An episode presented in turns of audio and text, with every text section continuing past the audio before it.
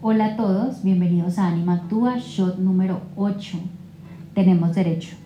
Quiero empezar por algo que les quiero contar que a mí me causa como mucha, mucho estrés y mucha curiosidad. No, curiosidad no, estrés. Y es que según los budistas y a partir de las experiencias que yo también he vivido y lo puedo comprobar, eh, las personas en proceso de trascendencia necesitan dos cosas. Una, para trascender en paz. Una, eh, el derecho, el permiso verbal donde les decimos que pueden irse, que se vayan, que se vayan tranquilos, que no hay ningún problema.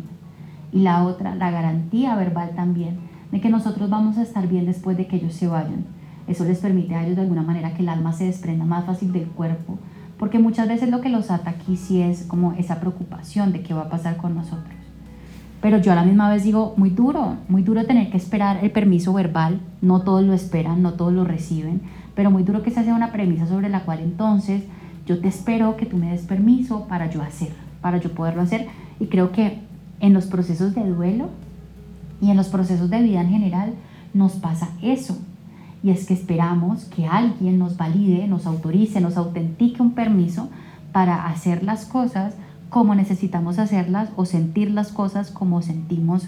y como ya las venimos expresando. Y siento que por eso el shot de hoy es, es muy contundente frente a eso y es, oigan, nosotros tenemos derecho y tenemos permiso y sumado a eso tenemos el deber de intentarlo a nuestra manera, de buscar formas que nos funcionen a nosotros, de encontrarnos a nosotros mismos en medio de esta pérdida que ha implicado una reconfiguración de lo que somos nosotros y de lo que pasa a nuestro alrededor. Tenemos derecho a llorar, tenemos derecho a darnos un momento, tenemos derecho a sentirnos como nos sentimos, a creer en lo que creemos. Tenemos derecho de hacerlo e intentarlo cuantas veces sintamos que son necesarias y tenemos derecho a ser validadas frente a los demás. Sin embargo, esa validación no puede ser la condición primaria para que nosotros nos demos el permiso.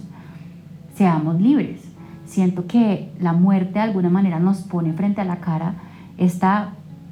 realidad de, de lo que es la libertad, ¿no? De dejar el cuerpo y de poder emprender un viaje libre, sin apegos, sin dolores, sin dificultades, en donde entonces los que nos quedamos nos estamos amarrando a nosotros mismos por este miedo a, darnos permiso, ¿no? Porque es que igual darnos permiso o decir que tenemos derecho implica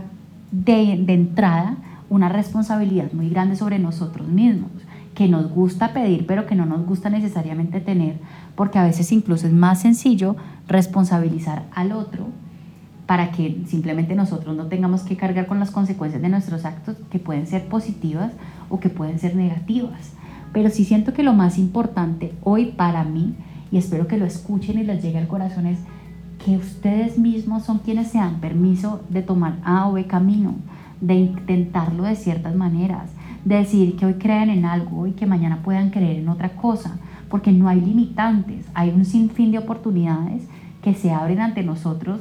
pidiéndonos por fin que las, las vivamos, las, las expresemos, las hagamos visibles, pero sin tener que esperar que alguien más nos autorice esa posibilidad. Así como a mí no me gustaría que mis seres queridos tuvieran que esperar mi permiso para trascender, tampoco voy a permitir que mi vida e incluso mi muerte dependan del permiso de otro para suceder. Creo que